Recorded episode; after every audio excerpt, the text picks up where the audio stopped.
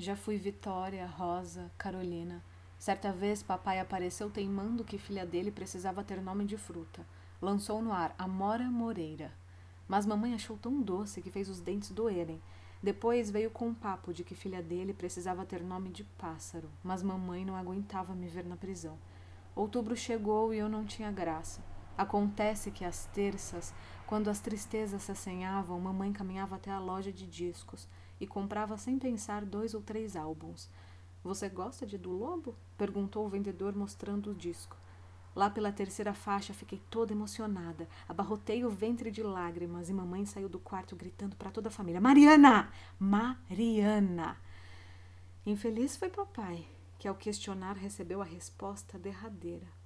Tem gente que só vem feito música.